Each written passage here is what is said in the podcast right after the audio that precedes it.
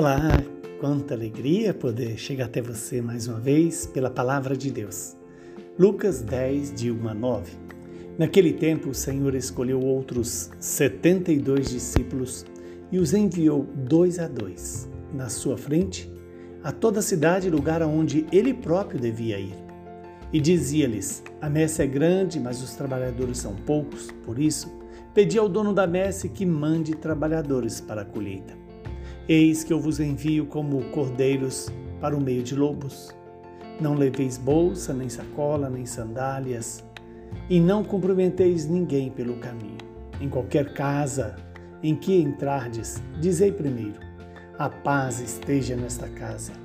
Se ali morar um amigo da paz, a vossa paz repousará sobre ele. E se não, ela voltará para vós. Permanecei naquela mesma casa, comei e bebei do que tiverem, porque o trabalhador merece o seu salário. Não passeis de casa em casa.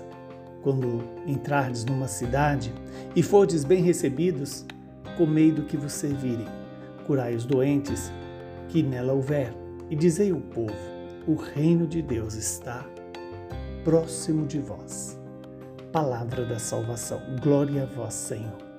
Hoje a igreja nos dá como memória São Lucas e nos dá esse presente desse evangelho, que é o grande convite a mim e a você, a cuidar bem para que Deus envie trabalhadores para a messe. Eu e você somos chamados a ser esse trabalhador cada dia mais ardoroso para que o reino de Deus cresça e o reino de Deus possa chegar até as pessoas. E Jesus então deixa claro que ele está enviando cordeiros para o meio de lobos. Os cristãos foram, são e serão sempre perseguidos. Se não o são, é porque não são cristãos. Porque o mundo odeia os cristãos. Odeia, se odiou Jesus Cristo, também odiarão eh, os cristãos.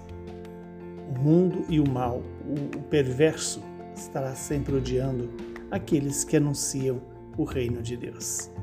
E Jesus coloca como alguns conselhos, como chaves para desenvolver a nossa missão. Primeiro, a consciência de que somos chamados a estar entre lobos.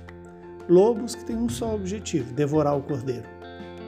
Não devemos levar bolsa, ou seja, a nossa segurança não, não pode estar no que temos, nem no que levamos, nem na sandália, nem na afetividade.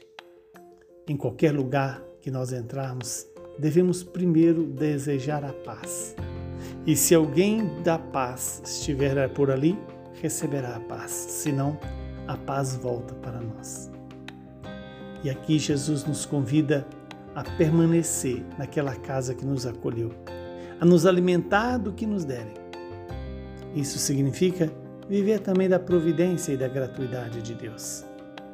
Por fim, a missão de todo enviado é dizer ao mundo, dar ao mundo a paz.